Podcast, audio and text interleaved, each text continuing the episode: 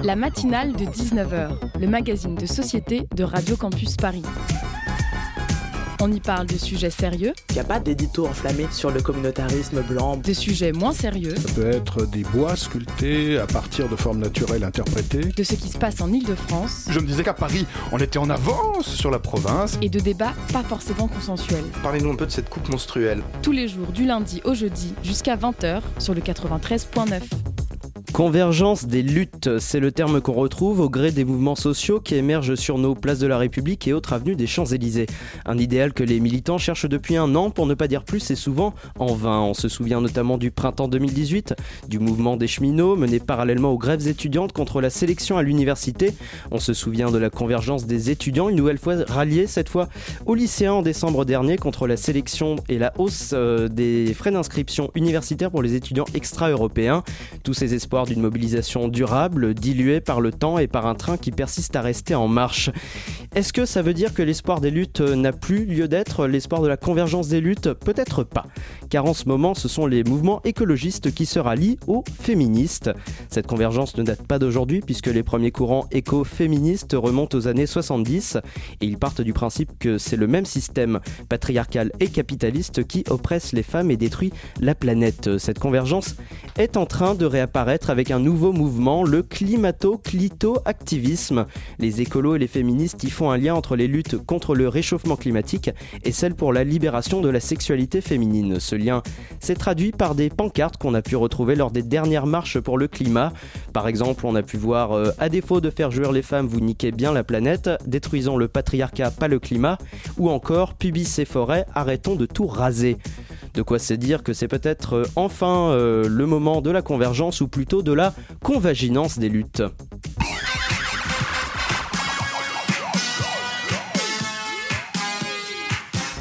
Bonsoir la francilienne. Au programme de cette matinale de 19h, la crise du nucléaire à l'heure du retrait des États-Unis et de la Russie du traité sur les forces nucléaires à portée intermédiaire. On revient sur ce sujet dans un instant avec euh, Paul Kiles, euh, ancien ministre entre autres de la Défense et aujourd'hui président d'Initiative pour le désarmement nucléaire.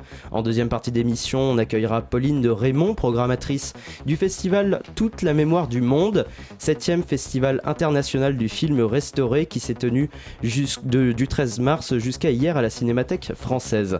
Ce n'est pas tout puisqu'aux alentours de 19h34 nous écouterons un reportage de Charlotte, euh, de notre partenaire Radio Parleur sur la grève pour le climat qui s'est tenue vendredi dernier et à 19h54 un autre reportage conclura cette émission, cette fois de Gloria Fataki sur la question de l'échec scolaire. C'est parti l'accord américano-soviétique, justement. Le chef de l'État a de nouveau apporté son ferme soutien à cet accord. M. Mitterrand a dit qu'il valait mieux désarmer que surarmer. Et il a déploré aussi, vous allez l'entendre, l'échec du sommet européen de Copenhague. Écoutez. Fait, il faut désarmer. Et il faut refuser la proposition de ceux qui vous disent non. Parce que ce non doit être accompagné d'une explication. Cette explication devrait être, si elle est honnête, celle-ci, alors, surarmons. Et dans cette course-là, êtes-vous sûr qu'un pays comme la France serait forcément le gagnant? Vous venez d'entendre une archive de l'INA présentant une déclaration du président, de l'ancien président François Mitterrand sur le désarmement nucléaire. Paul Quiles, bonsoir. Bonsoir. Bienvenue. Vous avez euh, été notamment ministre de la Défense euh, du temps du gouvernement Fabius, euh, puis ministre aussi de l'Intérieur, et j'en passe. Aujourd'hui, vous êtes maire de Corde sur Ciel et président de l'association, surtout Initiative pour le désarmement nucléaire. Et vous avez écrit avec Jean-Marie Collin et Michel Drin le livre L'illusion nucléaire, la face cachée de la bombe atomique, disponible aux éditions Charles Léopold Meyer. Merci d'être avec nous. À mes côtés, pour euh, mener cet entretien, on accueille Lucas Aubry de la rédaction de Radio Campus Paris. Bonsoir Lucas. Bonsoir. Euh, alors, euh, on l'a dit euh, dans le sommaire de cette émission, les États-Unis et la Russie, incarnés respectivement par Donald Trump et Vladimir Poutine, viennent de sortir du traité sur les forces nucléaires intermédiaires signé il y a 30 ans maintenant. Est-ce que c'est un signal d'alarme sur les questions autour de l'armement nucléaire, Paul Kiles? D'abord, les États-Unis et la Russie ne sont pas encore sortis le président Trump a annoncé qu'il allait sortir et il a six mois pour que ce devienne effectif. Et euh, le président Poutine a immédiatement dit euh, Nous aussi, on sortira. Mais on n'entend nulle part parler de négociation. Pourquoi c'est grave? C'est grave parce que ça témoigne d'une mentalité, d'un état d'esprit et d'une volonté qui est celle, comme le disait Mitterrand dans, dans le dans, dans, l'enregistrement que vous venez de, de, passer, euh, de d'armer, de surarmer. Parce que de quoi parle-t-on? On parle d'une arme qui n'est pas une arme ordinaire, qui est une arme de destruction massive. Hein, comme l'était l'armement chimique, comme l'était l'armement biologique, qui ont été interdits par des traités. Alors, il ne suffit pas de les interdire, on interdit l'utilisation, bien sûr, mais la production. Et il y a des organismes internationaux de vérification. Pour le nucléaire, euh, qui a une, toute une histoire euh, particulière sur laquelle on reviendra si, vous pensez que ça c'est utile. Euh, il y avait trois bombes en 1945, une euh, d'essai dans le désert du Nouveau-Mexique.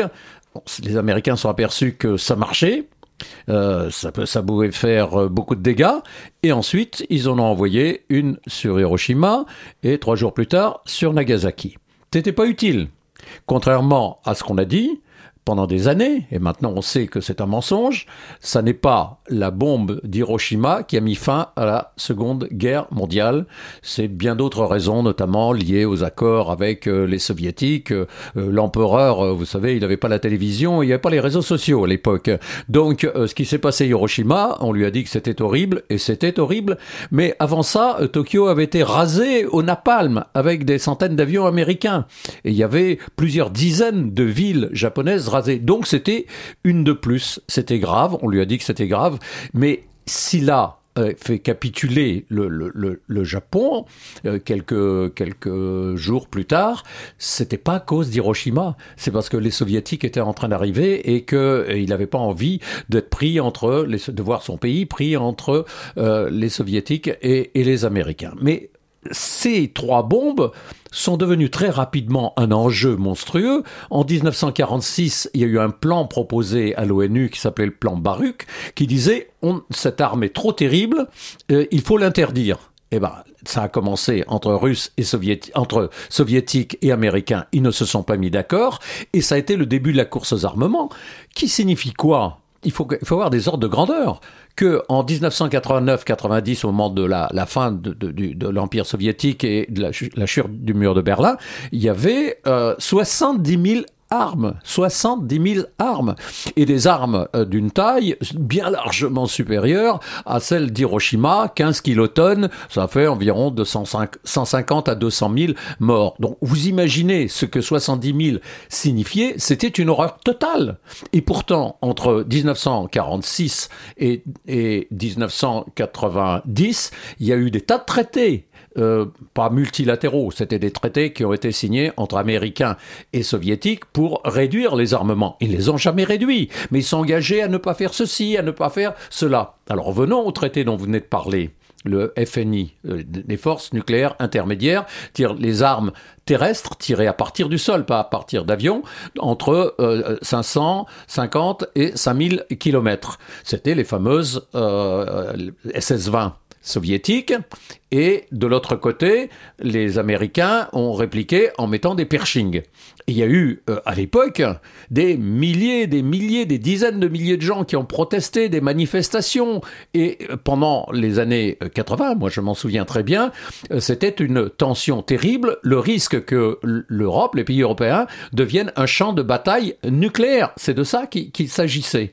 Et il faut savoir, on en parle très rarement, qu'en 1986, c'était juste après que j'ai été ministre de la Défense, fin 86, euh, le président Reagan et, Gorbatchev se sont retrouvés en Islande à Reykjavik pendant deux jours et ils ont débattu, devinez quoi Ils ont débattu de savoir comment faire disparaître tous les stocks d'armement nucléaire, ils en avaient un paquet, d'ici l'an 2000, c'est-à-dire 14 ans plus tard. Et ils ont échoué. Aujourd'hui, ils ont, oui, évidemment. Hein, et il n'y a toujours rien. Et ils ont échoué. Ils ont échoué, sauf que, et je peux vous expliquer pourquoi, c'est parce que euh, Reagan tenait à son bouclier antimissile euh, qui protégeait les États-Unis. C'était bidon parce que ça n'était pas encore le cas. Il fallait lancer des centaines de satellites, développer des armes laser, etc. Mais il y tenait et que les soviétiques, euh, Gorbatchev, moi je l'ai entendu raconter ça, euh, Gorbatchev, Gorbatchev disait mais attendez, euh, vous pouvez pas vous protéger intégralement, à ce moment-là, bah, c'est signe que vous avez un bouclier total, donc vous pouvez nous attaquer. Or le principe de la dissuasion, qui est aussi bidon. Je vous en parlerai tout à l'heure. euh, Vous verrez un petit peu à quel point on peut raconter n'importe quoi tous les jours et tout le monde gobe, tout le monde croit euh, cela parce que c'est un mensonge permanent. C'est ce qu'on a appelé poliment dans le livre l'illusion nucléaire. Mais c'est un gros mensonge et les gens le croient. Et, donc, euh, cette, cette, cette arme euh, qui n'avait pas réussi à faire disparaître en 86, ils sont, comme ils étaient raisonnables et qu'on était juste avant la chute du mur de Berlin, Gorbatchev et Reagan se sont mis d'accord sur ce traité FNI qui disait, bon, allez, on fait disparaître en Europe plus de SS-20, plus de Pershing et plus de développement euh, de, ces, euh, de ces missiles. Et aujourd'hui, parce qu'on est dans un autre monde, qu'on est passé de 70 000 à environ 14 000, c'est encore beaucoup, euh, c'est même énorme, dont 60, 80% ou 85% détenus par les États-Unis et la Russie, eh ben aujourd'hui, parce que m- Monsieur, euh, euh, Monsieur Trump a des visées qui sont euh, euh, terrifiantes par moment quand on l'écoute, mais il est conseillé. Il y a des combats d'ego derrière tout ça. souvent Alors, il n'y a, il y a pas que des combats d'ego, ça se voit à l'œil nu, mais, euh, c'est une grande maladie, mais, mais il, y a, il a des conseillers derrière qui lui disent attention, le problème aujourd'hui et demain, ça va être la Chine. Or, la Chine n'était pas partie prenante de ce traité. Et la Chine a des missiles à courte portée qui peuvent menacer la Corée du Sud, qui peuvent menacer euh, les Philippines, qui peuvent menacer le Japon. Or, les Américains euh, sont les, tuteurs, les protecteurs de ces pays. Et ils disent, oh là là, donc, il faut faire attention à, la Chine, qui n'est pas signataire. Mais là, aujourd'hui, si il ne se passe rien dans les mois qui viennent, on va se retrouver avec des Russes qui vont euh, développer ces missiles, des Américains qui vont dire oh mais il faut mettre euh, du nucléaire euh, de courte portée, enfin de portée intermédiaire dans l'OTAN dont nous, faisons partie, nous les Français, comme d'autres, et les Chinois, n'en parlons pas, vont continuer leur développement, et on va se retrouver dans un monde de plus en plus dangereux qui me rappelle cette comparaison que j'ai faite il y a quelque temps, qui est une comparaison, c'est très curieux, euh, issue de, de certaines interventions de, du général de Gaulle, euh, qui était lui le, le promoteur de la force de frappe, de la, la bombe française, etc. Il disait c'est comme euh, quelqu'un qui se promènerait avec un briquet allumé dans une fabrique euh, de munitions. S'il fait tomber le briquet, ah, il est mort mais euh, la, la réserve de, de munitions ou de dynamite explose. Et là, en l'occurrence, c'est la planète entière qui est en cause. Alors, quand je vois les jeunes se euh, défiler comme ils l'ont fait de façon merveilleuse il y a quelques jours, moi j'étais à Nantes, il y avait 10 000 jeunes euh, à Nantes, c'est comme ça en France, dans 160 villes, je crois, à travers le monde. Je trouve ça merveilleux, La formidable. du siècle de samedi. Formidable. le samedi Et je- 12 J'espère que vous vous en parlez parce que ça c'est important que vous les mobilisiez. Et je me dis, il y a deux dangers qui menacent la planète, qui menacent les humains aujourd'hui. C'est le réchauffement climatique, pas tout de suite, ça commence, mais à terme. Et les enfants de ceux qui sont jeunes aujourd'hui, les petits-enfants, risquent de se retrouver dans un monde invivable avec des catastrophes terribles. Mais les armes nucléaires, c'est pas dans 10 ans, c'est pas dans 50 ans, c'est tout de suite. Il suffit qu'il y ait un accident, une erreur. Et dans notre livre, nous euh, expliquons, nous racontons des tas d'erreurs qui ont failli tourner une catastrophe. Et, là, c'est la planète tout entière qui est en cause. Et je fais pas du catastrophisme en, disant ça. Je dis ce que raconte euh, Gorbatchev, euh, euh, euh, William Perry, Bill Perry, ancien, ancien ministre américain de la, Défense, Hans Blix, des, tas de chefs d'État, d'anciens ministres de la Défense, Affaires étrangères à travers le monde, plus d'une centaine, qui disent attention, on va vers une catastrophe parce que le moindre pépin, la moindre erreur, la moindre provocation mal comprise peut transformer une catastrophe nucléaire. Prenez l'exemple du Pakistan et, et de l'Inde, ce qui s'est passé il y a deux semaines, c'est typique. C'est exactement euh, ce que décrit euh, Bill Perry dans un scénario d'une bande dessinée extraordinaire que vous retrouverez, y compris sur, sur mon blog. Et quand vous voyez ça, ça date d'il y a deux ans, vous vous dites, mais c'est un visionnaire. C'est exactement ce qui, a failli se passer il y a 15 jours. Un attentat euh, d'islamistes euh, pakistanais au Cachemire, puisque les Indiens et, les Pakistanais se, disputent toujours une partie du Cachemire, enfin la souveraineté sur le Cachemire. Ensuite, euh, un avion indien vient réagir et bombarder au Pakistan.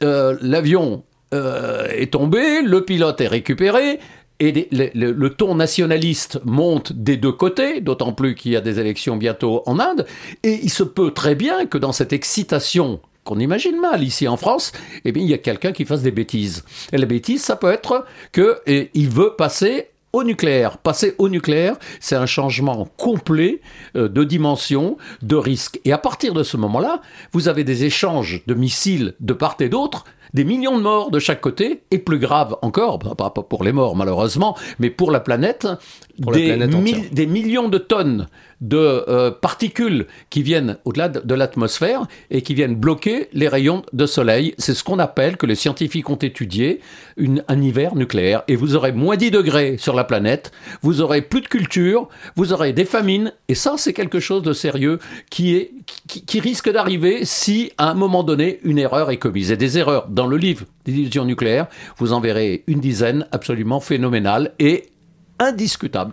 On va revenir euh, sur euh, le danger euh, donc de l'arme nucléaire, on l'aura bien compris avec vous, Paul Kiles, vous restez avec nous, la matinale de 19h continue, continue après cette courte pause musicale.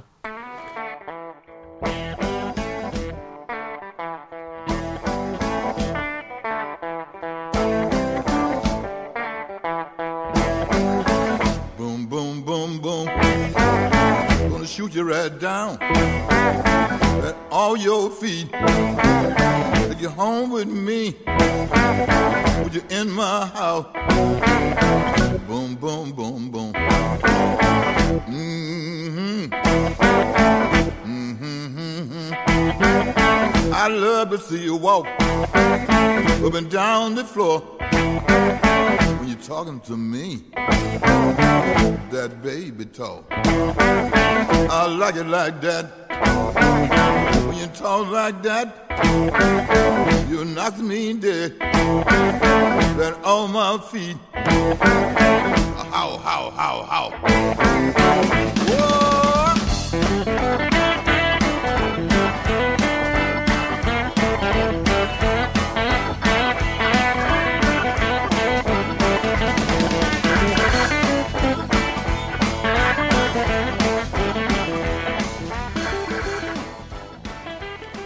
C'était Boom Boom de John Lee Hooker sur Radio Campus Paris. Il est 19h18. La matinale de 19h. Vous écoutez toujours Radio Campus Paris, la matinale de 19h continue jusqu'à 20h. On est en compagnie de Paul Quiles, président d'Initiative pour le désarmement nucléaire. Euh, Paul Quiles, nous parlions donc avant la, pause musicale de la possibilité du risque plutôt d'un hiver nucléaire. Euh, est-ce qu'il n'est pas terriblement euh, accru par les risques liés à une cyberattaque? Alors, vous avez raison de mettre le doigt sur un, des sujets qui est très peu évoqué pour le grand public. Les spécialistes, oui, ils travaillent. Euh, c'est quoi une cyberattaque? C'est une pénétration euh, pirate dans un euh, réseau, dans un réseau sécurisé, prétendument sécurisé. Ça peut être, par exemple, dans le système de commande d'un sous-marin nucléaire dans son engin. Alors, je vous recommande vraiment d'aller au cinéma voir Le Chant du Loup. Le Chant du Loup, c'est se passe dans un sous-marin nucléaire dans Saint-Jean. C'est formidable. C'est en ce moment? En ce moment. Et vous, eh dans pas mal, dans pas mal de cinémas. Et vous verrez un peu le risque du nucléaire et euh, la catastrophe que représente la soi-disant dissuasion qui, parce que vous êtes très fort, dissuade l'autre euh, de, de, de, vous attaquer. Est-ce qu'il y a déjà eu des accidents qui ont été euh, par exemple, passer sous silence au profit de, de, cette dissuasion oui, bien sûr, bien sûr. Il y en a beaucoup. Euh, j'en cite quelques-uns dans le livre. Je vous en raconter un qui a donné lieu d'ailleurs à un film euh, qui date de 1983. En 1983, euh, les, les, Anglais en ont fait un film qui s'appelle 1983 au bord de l'apocalypse nucléaire. Vous avez le film, il est sur YouTube. allez sur mon blog, vous tapez 1983 au bord de l'apocalypse nucléaire et vous allez voir cette histoire que je ne connaissais pas quand j'étais ministre de la Défense. Je ne vais pas raconter. Deux ans plus tard. Sachant que vous étiez, c'est ça, ministre Oui, de la Défense. j'étais deux ans ministre de la Défense, oui. Et je ne savais pas qu'en 83, à Moscou, au centre de, de contrôle des satellites, puisque chacun espionnait le voisin, donc les soviétiques espionnaient les américains et réciproquement, un satellite euh, soviétique qui était au-dessus euh, des États-Unis, au-dessus euh, d'un site de lancement de missiles intercontinentaux, euh, repère d'un seul coup, et alors c'est formidable, dans le film on voit le panneau, ils ont reconstitué le panneau, euh, voit missile lancé. 1, 2, 3, et 4, et 5. Et le colonel Petrov, puisque c'est de lui qu'il s'agit, il est mort il n'y a pas longtemps, mais il a été interviewé, y compris dans ce film, le colonel Petrov qui est en fonction, il est là, il se dit c'est pas possible. Des missiles lancés, ça veut dire que euh, on lui a appris que c'est des dizaines de missiles qui allaient arriver, et à l'époque 83, le climat, on en parlait tout à l'heure, n'était pas très bon, hein, avec les SS-20, euh, les Pershing, euh, et, et qu'est-ce qu'est-ce il dit non, c'est pas possible. Et au lieu de faire ce qu'il devait faire, c'est-à-dire de prévenir le responsable suprême, alors le responsable suprême devait être Andropov, il était à l'hôpital, donc euh, les remplaçants, pour leur dire ça y est, les Américains ont tiré, il ne l'a pas fait. Et pourquoi est-ce qu'il ne l'a pas fait? Parce qu'on lui avait appris que s'ils attaquaient, bah, ça serait des dizaines de missiles. Mais c'est lui qui a pris l'initiative. Il était en, infraction avec les ordres. Et qu'est-ce de quoi il s'est aperçu quelques instants plus tard? C'est à peine croyable, mais c'est raconté merveilleusement dans ce film. Il y en a eu un deuxième après qui s'appelle Le soldat Petrov, l'homme qui a sauvé le monde euh, de l'Apocalypse. Qu'est-ce qu'il s'est rendu compte que le soleil qui était euh, à l'ouest, hein, vous savez, il se couche à l'ouest, le soleil, donc à l'ouest des États-Unis, euh, avait envoyé ses rayons sur un nuage qui était au-dessus du site de lancement des missiles balistiques et avait renvoyé donc le message, hein, comme dans un miroir, un message infrarouge au satellite. Et le satellite qui réfléchissait pas plus que ça, il a vu un message infrarouge, enfin un signal infrarouge, et il a dit un missile est lancé. Il en a vu cinq. Et donc c'était une erreur. Si Petrov avait prévenu immédiatement ses supérieurs, eh ben ils auraient dit appuyer sur le bouton et ça repart dans l'autre sens. C'est des Et- histoires qui, des qui font histoires. froid dans le qui font froid dans le dos. Aujourd'hui, qui détient euh, le justement le pouvoir de donner cet ordre en France, par exemple? C'est le président et seulement le président, ou est-ce qu'il faut qu'il convoque un conseil avant? Alors, théoriquement, oui, mais dans la réalité, on n'en sait trop rien, parce qu'en général, c'est qu'il y a une urgence. Dans le film, justement, dont je vous ai parlé, on voit, cette- on voit comment ça se passe. Mais euh, ce qui- ce qu'il faut, ce qu'il faut savoir, c'est que le président, qui est tout seul euh, à prendre la décision, à avoir ce pouvoir, euh, détient ce pouvoir depuis janvier 1964, où le général de Gaulle a pris un, arrêté. Il était président de la République, mais c'est pas une loi, c'est pas euh, dans la Constitution. C'est un texte qui a été pris, un décret présidentiel qui date de janvier 64. Et je vais vous raconter une anecdote que j'ai vécue, parce qu'à cette époque-là, on faisait le service militaire. Moi, je sortais de Polytechnique, j'étais euh, lieutenant, et au centre opérationnel des armées, boulevard Saint-Germain. Et euh, on m'a demandé, un colonel m'a dit, euh, demain, il faut être là parce que on va voir le général au téléphone. Ben, je dis quel général Bah, il me dit général de Gaulle. Ah bon, d'accord, oui, mais pourquoi? Il dit parce que bah on va faire l'essai de transmission du message nucléaire. Parce qu'à cette époque-là, c'était pas très sécurisé, c'était pas Internet, c'était pas, etc. C'était le téléphone. Et il avait peur que de bafouiller en appuyant sur un bouton, deux boutons, et c'est moi qui ai eu le général de Gaulle au téléphone en janvier 64 et je l'ai entendu dire passez-moi à Taverny. Taverny c'était le centre euh, de départ de- des avions pour le c'est nucléaire, rassurez-vous, c'était un essai. Euh, donc il a passé l'ordre et euh, j'étais content, ça a duré deux minutes, trois minutes et puis voilà. Donc voilà le souvenir que j'ai de la décision présidentielle euh, tout seul. Mais ça va très loin parce que euh, ça, c'est dans le cadre de la dissuasion. Mais de plus en plus, aux États-Unis, mais aussi en France et dans tous les pays qui possèdent du nucléaire, on va vers une miniaturisation et on va vers euh, des armes qui peuvent être des armes d'emploi. On appelle des armes d'emploi euh, par opposition à l'armement euh, nucléaire qui est sur les sous-marins. Donc la dissuasion normalement. Ouais, alors on disait à l'époque, c'était absurde, c'est des armes de non-emploi, comme si ça existait, euh, des armes de non-emploi. tandis que les autres, bah, c'est des avions qui, qui portent, par exemple, ces armes, des, des missiles air-sol moyenne portée, ASMP. bon, alors on n'a pas, moi j'ai pas compris, alors que je connais assez bien le sujet, j'ai pas encore compris à quoi ça servait. Il y a des sous-marins, on voit à peu près, ils, sont tapis sous la mer, on ne sait pas très bien euh, où ils sont, eh mais les avions, ça sert à quoi? Alors quand je pose la question, pourquoi les, les, sous-marins suivent pas? Ah, ben ça donnera de la souplesse au président. Je dis, quelle souplesse De quoi me parlez-vous? Donc il y a un charabia, il y a un discours quasi religieux pour parler du nucléaire. Et moi, je dis toujours, euh, et je respect pour les gens qui, euh, qui, ont, qui, ont, la foi. Moi, je l'ai eu une époque, je ne l'ai plus. J'ai vu comment ça se passait. Euh, je sais comment ça se passe. on, on, a la foi, donc on croit. Mais il n'y a pas besoin de démontrer. Si vous vous mettez à démontrer, c'est plus, c'est plus la foi. je peux vous raconter une histoire rapide, mais que je trouve extrêmement drôle, de parce qu'on dit toujours, bah, euh, c'est comme ça, c'est comme ça, on n'en discute pas, la foi. Et la dissuasion, on ne discute pas. Bon, d'accord, oui, parce qu'on est plus fort. Mais pour faire quoi? Ah, mais attendez, il faut laisser planer l'incertitude. C'est dans un train, un type qui ouvre la fenêtre de temps en temps et qui balance du sable blanc par la fenêtre. Et un gars à côté de lui qui le voit et qui est un petit peu étonné. Et comme il, fait ça trois fois de suite, il vient le voir, il lui dit Excusez-moi, monsieur, je suis indiscret, mais à quoi ça sert? Pourquoi vous jetez ce sable par la fenêtre euh, dans, le train?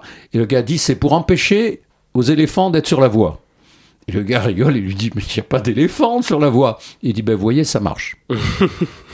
Et justement, euh, au lieu de, par rapport à ce constat-là, pour rebondir sur cette histoire, on pourrait interdire à ce monsieur de, de, jeter du sable ah, par la fenêtre. et puis surtout, de, surtout de douter, euh, surtout de douter.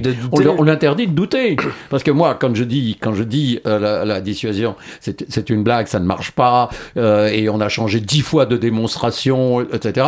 On dit mais bon, mais vous êtes irresponsable, vous voyez l'état du monde. Alors ça, ça, ça aussi, ça, ça m'insupporte parce que je suis tout sauf un irresponsable, mais je pense qu'on aller vers un désarmement progressif multilatéral et qu'il y a dans le monde justement euh, une cinquantaine de pays euh, en, 2017 une cinquantaine de pays dont le Brésil, l'Afrique du Sud, le Mexique l'Algérie et, et d'autres euh, ont signé un traité sur l'interdiction des armes nucléaires vous appelez vous-même Paul qui laisse la, France à en faire de même. Est-ce que c'est réalisable? Bah, C'est réalisable s'il y a la volonté politique. Tout passe par la volonté politique. Mais quand euh, on explique ce que je vous explique là, mais plus, plus en détail, on nous dit mais soyez sérieux, le monde est dangereux. Mais enfin, euh, oui, d'accord, merci. Mais c'est pas c'est pas là qu'est le problème. Euh, le désarmement auquel ont procédé américains et soviétiques à, à, partir de, de la fin des années 80 et ensuite, ils ont passé des accords entre eux de désarmement. Et il y a des accords internationaux aussi. Or, aujourd'hui, on va exactement à l'inverse. Et puis, il faut savoir que le traité qu'on appelle le traité ABM, c'est-à-dire anti-balistique missile, qui date de 1972, était très important entre Russes et entre soviétiques à l'époque et, américains. Il ne devait avoir qu'un seul site qui protège avec des batteries antimissiles. Chacun en avait un. Ce qui veut dire quoi? Que le reste du pays était à la merci de l'autre. Donc, vous voyez, on, est, euh, on ne se protège pas complètement. C'est tout le contraire de, la théorie de Reagan et des, Américains. Mais euh, donc, notre pays est, est à votre merci. Mais on protège quand même un centre de façon éventuellement à euh, répliquer. Et ça, ça m'amène à vous citer. Vous vouliez nous, lire une citation de, Ronald Reagan De Reagan, qui est absolument incroyable quand on pense qu'en 85. Et ce sera le mot de la fin de, cette interview, allez-y. Euh. 85, euh, Reagan était président des États-Unis. Voilà ce qu'il écrit. Écoutez, c'est quand même incroyable. Vous apprenez que des missiles soviétiques ont été lancés. Vous savez que désormais plus rien ne peut les arrêter et qu'ils vont détruire une partie de votre pays beaucoup plus grande que ce que vous pouvez imaginer. Et vous êtes assis, là, sachant que tout ce que vous pouvez faire est d'appuyer sur le bouton pour que des soviétiques meurent aussi alors que nous serons déjà tous morts. Voilà ce que c'est que la dissuasion. C'est euh, ce que les Américains appellent MAD, Mutual Assured Destruction, destruction mutuelle assurée. Pas de chance, MAD ça veut dire quoi? Ça veut dire fou. Ça veut dire fou en anglais. Ça veut dire fou, et c'est c'est euh, docteur Folamour. Donc voilà, voilà, voilà ce qui nous prépare, dont on ne parle pas parce qu'il faut pas en parler parce que c'est évident. Malheureusement. Eh euh, c'est une évidence dont on vous remercie en tout cas de nous avoir euh, malgré tout éclairé parce que euh, on peut en avoir besoin. Merci beaucoup Paul Kiles d'avoir été au micro de la matinale de 19h pour nous parler de l'armement nucléaire dans le monde. pour rappel, on peut retrouver votre livre L'illusion nucléaire, la face cachée de la bombe atomique aux éditions Charles Léopold Meyer. Et lisez, mon blog et le site. Et allez sur le blog de Paul Kiles, tout à fait. tout de suite, une pause musicale, sauf à vous sur Radio Campus Paris. Vous écoutez la matinale de 19h.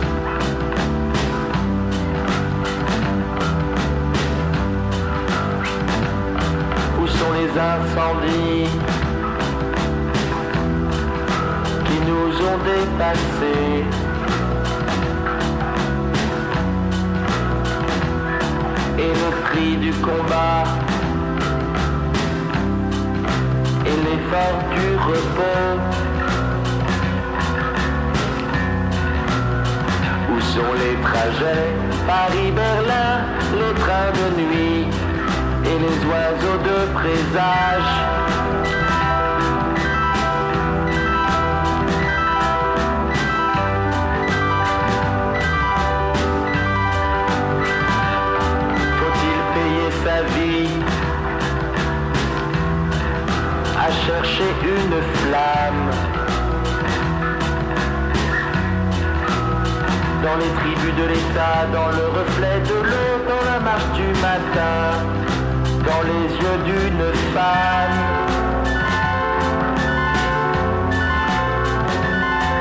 La mer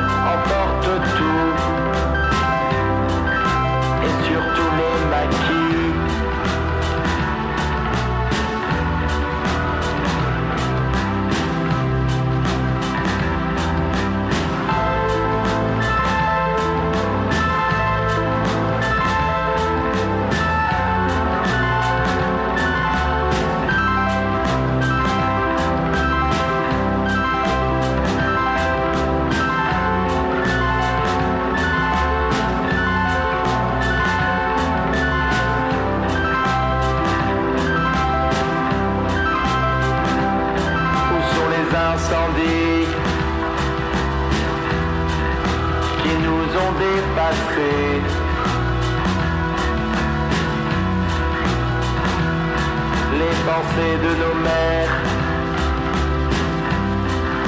les chemins de la Somme. Où sont les trajets? Paris-Berlin, les trains de nuit et les oiseaux de passage.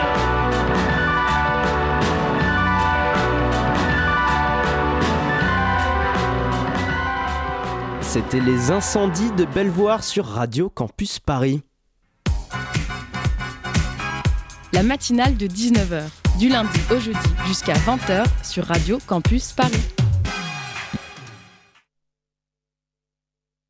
Il est 19h34, vous écoutez toujours Radio Campus Paris et tout de suite euh, on retrouve un reportage de Charlotte de notre partenaire Radio Parleur. Elle s'est rendue à la marche pour le climat ce vendredi 15 mars.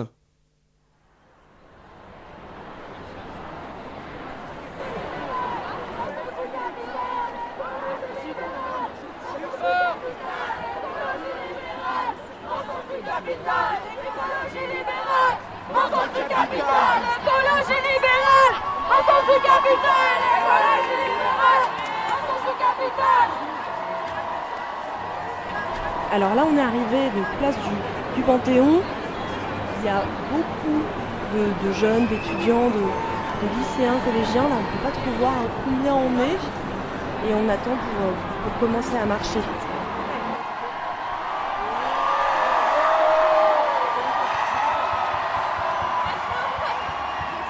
Euh, moi c'est Léna, euh, je suis dans l'organisation euh, donc euh, de la marche euh, qui va démarrer à, à 13h30 là, euh, place du Panthéon. Et je suis dans les organisations Youth for Climate et Désobéissance euh, Écolo Paris. Alors euh, cette journée aujourd'hui du, du 15 mars, c'est euh, la grève mondiale de la jeunesse pour le climat, nous on préfère dire pour l'environnement. Pourquoi pour l'environnement plutôt que pour le climat? Euh, en tout cas, oui, voilà, parler juste de climat et d'émissions de gaz à effet de serre, je pense que euh, ça va pas euh, nous, sort- nous sortir du problème et, et ça évite peut-être de, de remettre en, en question tout le système, euh, même si on émettait moins. Euh, si on continue à, à détruire euh, les écosystèmes et, et la nature autour de nous, euh, c'est pas vivable non plus. Ce matin, il y avait des actions de désobéissance civile. Tu y étais, notamment à- au siège de la Société Générale à la Défense. Oui, c'est ça. Euh, on, on était euh, 150 euh, à bloquer le siège de la Société Générale à la Défense pour dénoncer euh, le financement euh, de, de- des énergies fossiles et, et de projets écocides de l'entreprise et aussi euh, dénoncer le, le monde de la finance en général. Euh, c'est pas possible qu'il y ait autant d'argent euh, qui ne soit pas investi dans l'économie réelle. Qu'est-ce que vous avez fait concrètement? Euh, on est arrivé, on a bloqué les portiques, euh, les portes d'entrée et, et on a commencé à, enfin voilà, à expliquer aux, aux employés et aux personnes présentes euh, pourquoi on attaquait la Société Générale. Et on est resté euh, toute la matinée, euh, à chanter des slogans, à sensibiliser les gens aussi beaucoup.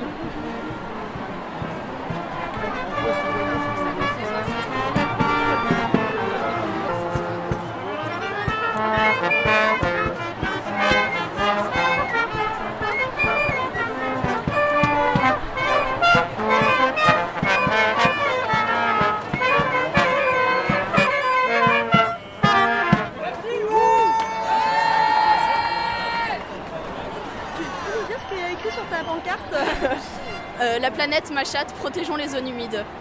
Voilà. Et d'où elle sort cette sort ce slogan Je l'ai vu pour la première fois dans une manif, peut-être nous toutes en novembre. Euh, voilà, et je l'ai adoré. c'est à la fois euh, euh, comment dire, cru et subtil. Du coup, c'est vraiment, enfin, j'aime beaucoup. Voilà. Donc, je m'appelle Enora, je suis étudiante en prépa bio, deuxième année de BCPST, et j'ai 20 ans. C'est ta première manifestation euh, grève pour le climat Euh, j'ai déjà participé à d'autres marches. Après, c'est la première fois que je fais grève un des vendredis, enfin depuis cette année, Euh, parce que je suis en prépa et que j'ai beaucoup de boulot. Mais que là, quand même, je pouvais pas ne pas venir euh, parce que c'est une grosse manif, c'est important et tout ça. Et normalement, je viens quand c'est le samedi, mais le vendredi, j'ai cours, donc voilà. Mais là, c'est plus important, je pense, que les cours. Hmm, bah, j'ai jamais vu autant de monde place du Panthéon. J'avoue que j'avais pas espoir qu'il y ait autant de monde qui vienne. Parce que, bon, je, je sais pas, j'ai pas l'habitude que beaucoup de gens se mobilisent pour le climat, j'ai l'impression. Mais, euh, mais là, c'est, bah, par exemple, euh, cette semaine, on s'est beaucoup mobilisé pour faire de la communication. Et, euh, et du coup, bah, je pense que ça a apporté ses fruits. Qu'est-ce que tu as vu jusqu'à présent dans la marche? Euh, beaucoup de jeunes super enthousiastes, beaucoup de, de super slogans euh, et euh, beaucoup d'énergie et ça fait vraiment plaisir à voir. Je pense que mettre, mettre du baume au cœur a été inventé pour ce genre de situation. Voilà. Toi euh, tu attends de ce, genre de mobilisation euh, Euh, je pense que on peut exiger des mesures précises et on peut aussi, comment dire, basiquement juste, on, est, on est la jeunesse, on est les étudiants, les lycéens et on est dans la rue et les gens qui ont le pouvoir, bah, réagissez parce que c'est peut-être vous qui avez le pouvoir, mais vous décidez pour notre futur et on n'est pas d'accord avec ce que vous faites. Et après, sur le plus long terme, bah, c'est une génération qui euh, est mobilisée et du coup, quand notre génération aura le pouvoir, bah, là on fera des trucs vraiment bien, c'est sûr, j'espère. Mais il faut pas que ceux qui sont en place actuellement, euh, que ce soit dans les entreprises ou dans les États, les gouvernements, euh, fassent comme si, comme bon leur semble. C'est une alerte en plus d'une demande de mesures précises. C'est réagissez.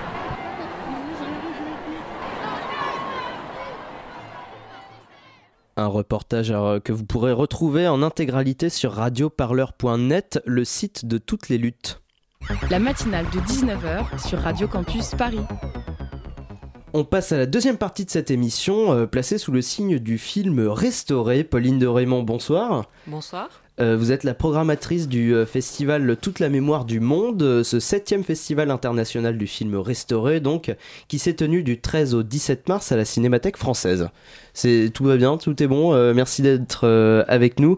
Toute la mémoire du monde rend hommage, je cite, la présentation du festival au travail des archives, des ayants droit, des studios et des laboratoires pour sauver les œuvres du passé. Est-ce que c'est un travail que la Cinémathèque met déjà en valeur tout au long de l'année, ce, ce travail de, de restauration, de, de sauvegarde des œuvres du passé? Euh, oui, tout à fait. En, bah, en, en montrant euh, ces films-là, puisqu'on a une programmation très riche, il y a, il y a 2000 films euh, qui sont montrés euh, pendant une année. euh, enfin, Pendant une non, saison. plutôt 2000 séances, donc 1000... euh, on va dire 1000 films, puisque généralement les, les films passent deux fois. Et euh, de plus en plus, euh, c'est vrai qu'on montre des, des copies restaurées. euh, et puis on est en France, donc il y a eu un, un plan euh, qui a été, je pense on peut dire unique au monde, euh, lancé par le CNC au début des années 2010. Euh, donc Un plan vrai de restauration des, des films? Un plan d'aide euh, où euh, les ayants droit, euh, les, archives en France peuvent, enfin, il y a un guichet vers lequel les, les uns les autres peuvent se tourner. Et donc c'est vrai que par exemple quand on a fait euh, là récemment, euh, si je dois prendre un exemple, euh, une intégrale Rapno, euh, je crois que les, enfin, le- le- le- l'essentiel de l'œuvre euh, était restauré, notamment via ce plan par les ayants droit. Et mais alors au festival, je dirais que quand même ça, soit, c'est une autre manière de présenter les choses. On est un petit peu plus près euh, de ces questions d'archives et beaucoup euh, via les rencontres, mais aussi euh, via euh, et ça a été ça a été euh, quand on a créé la manifestation en 2012 euh, le- le- le- les voies par lesquelles euh, elle s'est vraiment bâtie. Également le- la- les projections. De, restauration, de prestige, pas seulement en fait. Euh, mais ça, c'était une façon de, de drainer euh, le public parisien. euh, que d'avoir euh, ces restaurations. donc là, une très très belle copie. Euh, avec des scans 2K, 4K, euh, on parle même maintenant de, de scan 8K, je sais pas jusqu'où ça ira, euh, et idéalement avec le réalisateur. Donc la, la première année du festival, on avait montré Tess euh, en présence de Roman Polanski, ça avait été un énorme succès, mais aussi euh, Laurence d'Arabie euh, en présence d'Omar Sharif. Voilà, on, on fait ce genre de choses. Et, euh, et puis on fait des choses euh, plus pointues, euh, mais pour lesquelles on a un public, beaucoup d'étudiants de cinéma et de professionnels. Et justement, c'est un public. Enfin, le, festival s'adresse d'abord à un public de cinéphiles et de professionnels avertis, si je puis dire, ou, ou est-ce qu'il y a une envie de le rendre accessible à tout public finalement? Il y a une envie de le rendre accessible à tout public. Je dirais qu'on s'adresse à tout le monde. Et, euh, et, et là, là, on, aujourd'hui, on organise une centaine de séances en cinq jours, donc c'est beaucoup. Et euh, moi, je dirais qu'il y en a un peu pour tous les goûts. Voilà. Euh, et que, bah, pour vous donner quelques exemples, euh, cette année, on a montré aussi bien euh, Quartet de James Ivory en sa présence, puisqu'il était en France à la période du festival et on a eu la chance de pouvoir le faire venir. Mais aussi le, un film, le premier film en fait, le premier long métrage de Ziga Vertov, euh, qui qui a ressurgi en Russie. Euh, un peu inopinément, c'était un film perdu. Euh, donc ça, évidemment, c'est beaucoup plus pointu, mais c'est un petit événement dans la communauté cinéphile, euh, puisque voilà, le Vertov, c'est quelqu'un euh, qui intéresse euh, les gens euh, qui sont sensibles euh, à l'avant-garde, mais aussi au, ça a été un très très grand euh, documentariste. Euh, C'est un des précurseurs du documentaire d'ailleurs, tel qu'on oui. le connaît aujourd'hui. c'est un, c'est un, un pionnier du documentaire et qui a inventé plein de formes pour, bah, filmer la, la, révolution et tous les changements de la société soviétique à, à, partir de, de 1918. Voilà, et donc, bon, ça c'était une, voilà, une surprise euh, très chouette. Et il y a cet archiviste euh, euh, russe qui est venu et dont on n'avait absolument jamais entendu parler, mais qui nous a bien fait savoir que c'était l'événement de la décennie. Vous restez avec nous, Pauline de Raymond. On continue de parler de toute la mémoire du monde. Après cette musique, vous écoutez la matinale de 19h.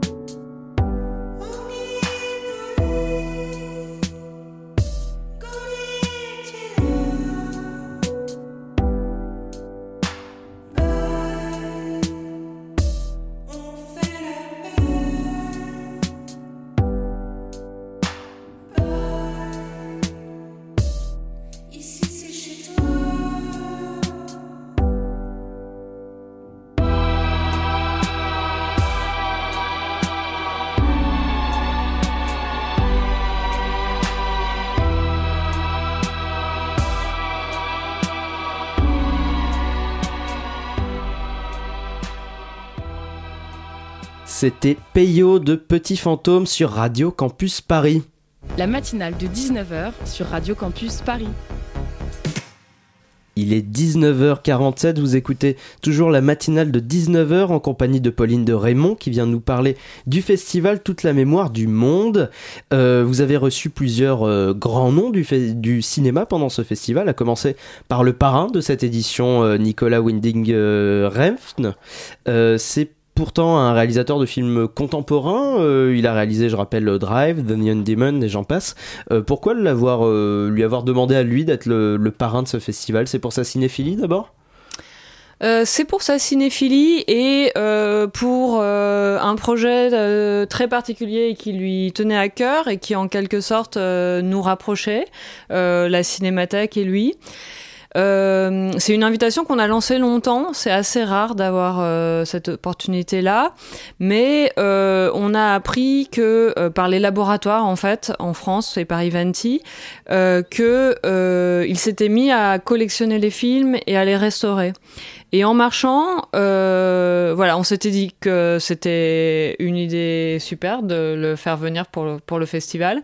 Et en marchant, en discutant avec son distributeur euh, qui s'appelle euh, Manuel Chiche et qui a une, enfin Manuel Chiche a une société qui s'appelle l'Arabia, on s'est rendu compte qu'ils avaient le projet euh, de hum, mettre sur pied la version française du site de Nicolas Winding Refn qui s'appelle By NWR.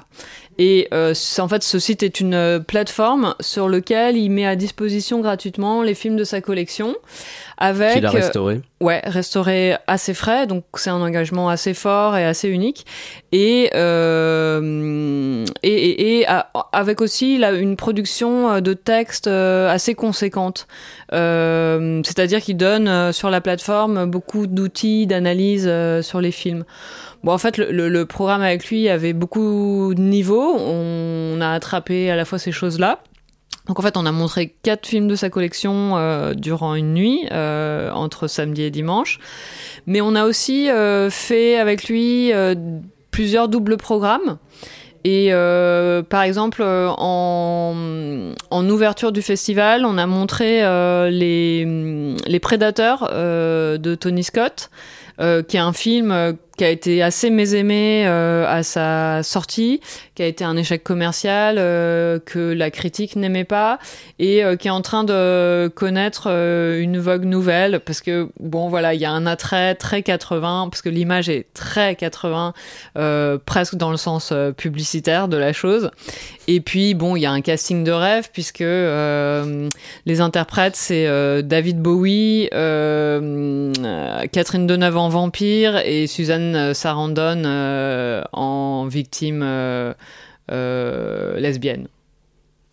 Et vous avez aussi rendu hommage à Jerzy Skolimowski. pourquoi ce réalisateur en particulier?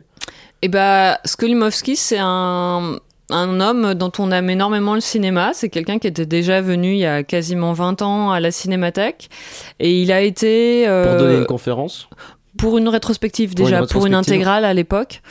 Et, euh, et d'ailleurs, l'hommage le, le, à Skolimowski se, se, poursuit après le festival, puisqu'on va montrer euh, tous ces films. Nous, on a montré huit films au festival, euh, puisqu'il y a eu des restaurations qui ont été menées en Pologne, mais aussi en France.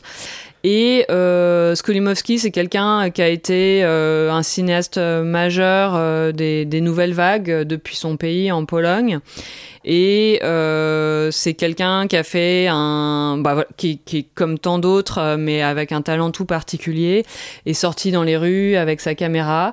Et il a fait, euh, à la mi-temps des années 60, des films où il, il mêlait d'une manière unique les éléments euh, autobiographique et la fiction. Et donc il, il interprétait lui-même euh, euh, le, le, personnage principal dans ses deux premiers films Signe particulier néant et Walkover.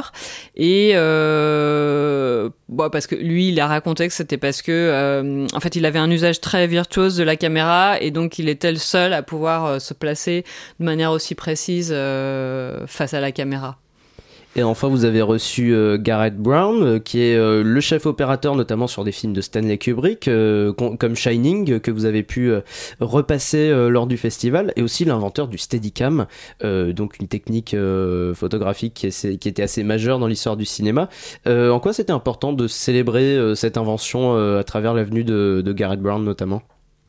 Bah, le, le Steadicam, c'est un, c'est une caméra assez culte et puis euh, qui est toujours en vogue. Donc c'est une histoire assez intrigante. Et ce qu'il a expliqué lors d'une masterclass, puisqu'il a donné une masterclass euh, vendredi soir, qui était euh, très très très documentée. Il était venu avec notamment beaucoup d'essais. et on mettra tout ça en ligne très prochainement puisque la rencontre a été filmée par Arte. Et euh, bah, il a raconté comment euh, bah, les enjeux de cette caméra, il fallait en fait tout l'enjeu de la caméra, c'était de pouvoir bouger tout en gardant euh, la stabilité, stabilité euh, d'image. Voilà, donc d'où euh, ces images qu'on a nous fait pas mal recirculer des escaliers de Rocky, euh, voilà, monté et descendu, et l'image ne devait pas trembler. Voilà, une chose sur laquelle il est également revenu, c'est euh, le fait, enfin, en, en dans les premières utilisations de la, la caméra, notamment dans Marathon Man, mais aussi euh, dans En route pour la gloire. Euh, un des problèmes qu'il a rencontré, c'était que quand ils ont tourné des, des, des, la caméra avait aussi cette vertu de pouvoir s'immiscer euh, dans les foules et de, de pouvoir donner ce sens de l'espace, mais aussi du contact avec les, les, les gens. Et une des difficultés, c'était que le le, le, le les, quand c'était pas des, des, figurants payés, les, les, les, les personnes euh, qui étaient appelées à être filmées pouvaient réagir parce que la caméra était super visible. Donc par exemple, Gareth Brown, qui est très drôle, nous a raconté qu'à un moment, il avait dû mettre le Steadicam, qui était un, truc énorme, euh, donc porté sur harnais, il y a un bras aussi, et euh, il avait dû euh, le, le, le, camoufler avec un pull. Donc il, il se baladait avec un pull à trois manches. Une anecdote que vous pourrez retrouver donc sur une interview euh, sur le masterclass qu'il a donné, Ouais. notamment sur euh, Arte Vidéo certainement. Et vous pourrez aussi retrouver une interview de Garrett Brown euh, ce, jeu, ce dimanche 24 mars à 20h sur Radio Campus Paris dans l'émission euh, Grand Format. Ce sera à 20h dimanche. Bah, super. Merci Pauline de Raymond d'avoir été au micro de la matinale. Pour rappel, on pourra retrouver des informations encore sur le festival sur le site de la Cinémathèque française et bientôt donc des vidéos, des masterclass et d'autres archives. Merci beaucoup. Merci beaucoup à vous. Très bonne soirée. 19h, le magazine de société de Radio Campus Paris. Arrache Desrambarches, avocat au barreau de Paris, élu de la ville de Courbevoie et auteur du livre Tomber 9 fois, se relever 10 aux éditions Recherche Midi, nous raconte ses péripéties avant d'atteindre son objectif ultime dans cet ouvrage. Il fait l'éloge de l'échec afin d'encourager les élèves en difficulté à réaliser leurs rêves. Et sur ce, bonne fin de soirée. Bonjour Arash. Euh, Qu'est-ce qui vous a poussé à écrire ce livre Alors, je suis devenu avocat après un parcours scolaire chaotique. En effet, j'ai commencé euh, à m'inscrire en 1999, en première année de droit. Et euh, je suis devenu avocat 19 ans plus tard. En fait, j'ai redoublé 9 fois dans mes études. J'ai redoublé ma cinquième. J'ai retapé mon bac. J'ai retapé trois fois le DUG, donc c'était l'équivalent de la L1 et la L2. J'ai retapé deux fois la licence, donc l'équivalent de la L3, et deux fois le concours d'avocat, donc ça fait neuf. Mais en réalité, j'ai eu d'autres péripéties. J'ai raté mon brevet des collèges. J'ai signé trois fois à la place de mes parents. On en parlera. euh, j'ai signé en la sixième à la place de mes parents, en quatrième et en première. Et j'ai raté trois fois mon euh, permis de conduire. Donc voilà, donc autant de péripéties qui ont fait que je raconte que, euh, ce que c'est que l'échec et j'en fais l'éloge. Faites souvent allusion à la sélection naturelle subie étant enfant. Quelle est votre définition de ce terme? Alors, la sélection naturelle est pour moi euh, une notion extrêmement violente, absurde et euh, injuste. Pourquoi? Parce qu'il n'y a pas de raison qu'un enfant qui a un rêve ne puisse pas le réaliser parce qu'il a euh, en face de lui des gens qui veulent impérativement le mettre dans des cases ou qui veulent impérativement lui imposer une vie que ce jeune n'a jamais voulu. Si vous voulez devenir avocat, magistrat, policier, footballeur ou quoi que ce soit, eh ben, donnez-vous les moyens d'y arriver. Personne ici n'a le monopole de votre vie et personne n'a à vous imposer le chemin que vous voulez choisir.